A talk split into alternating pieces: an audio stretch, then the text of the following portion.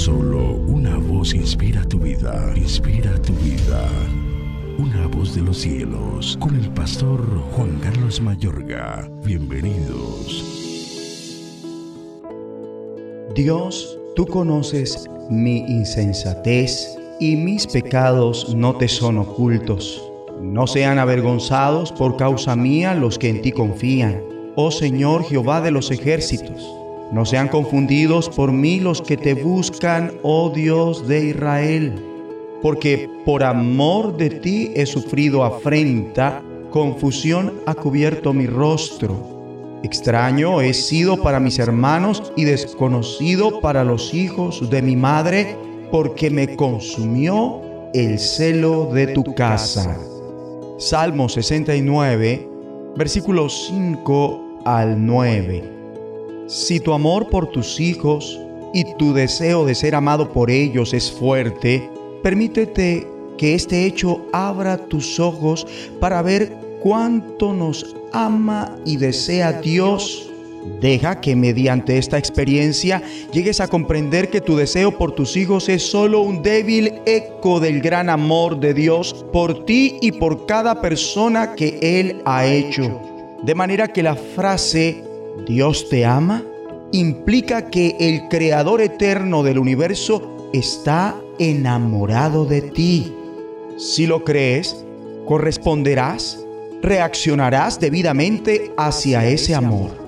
Mi amigo y amiga, ¿en serio entiendes lo que Dios ha hecho por ti? Si es así, ¿por qué tu respuesta es tan tibia? Y hay una palabra que viene al caso. Esta es la palabra celo. Esta sobreentiende un deseo intenso o apasionado. Puede estar desviado, pero como escribe Pablo, está bien tener celo siempre que el propósito sea bueno, según Gálatas 4:18. En otro lugar dice, con celo sin negligencia, según Romanos 12:11. Quizás una buena interpretación actual de la palabra celo sería amor loco. David escribe, el celo por tu casa me consume. La razón por la que a él lo embargaba tanta pasión por la casa de Dios fue porque este era el lugar simbólico de la presencia de Dios entre su pueblo. Es más, Bien se podría decir en cuanto al celo que David expresa en este verso, te amo más de lo que puedo decir, porque estoy locamente enamorado de ti.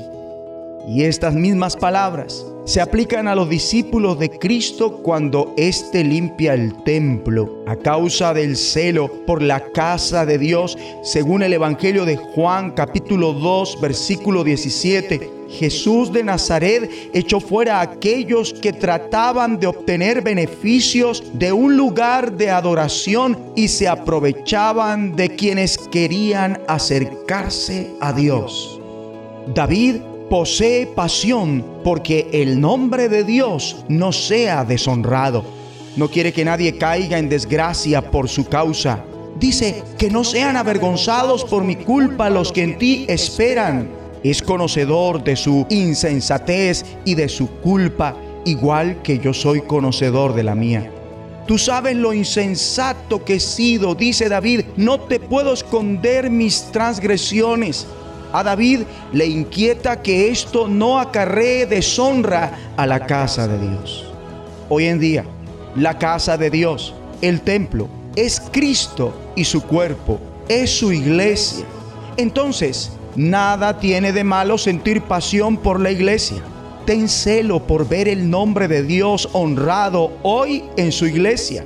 Como pastor, le doy la mano a Pablo cuando se expresa hacia la iglesia diciendo, ojalá me toleraseis un poco de locura, sí, toleradme, porque os celo con celo de Dios, pues os he desposado con un solo esposo para presentaros como una virgen pura a Cristo. Mejor dicho, por favor, soportenme. Aunque parezca yo estar un poco loco, Dios ha hecho que yo me preocupe por ustedes. Lo que quiero es que ustedes sean siempre fieles a Cristo, es decir, que sean como una novia ya comprometida para casarse, que le es fiel a su novio y se mantiene pura para él. Bueno fuera que cada uno se sintiera estimulado por esta pasión, celo por la casa de Dios, una pasión por la adoración, por esa comunión íntima, oración incesante, un interés por los mensajes y una formidable acogida a toda persona nueva que llega a la congregación donde el Señor le plantó. La pasión es algo estimulante y contagioso. Necesitamos estar más enamorados de Dios. ¿Qué digo yo? Requerimos estar locamente enamorados en la iglesia de hoy. Oremos unidos. Dios Padre, consúmeme con celo por tu nombre y por tu iglesia. En el nombre de Jesucristo.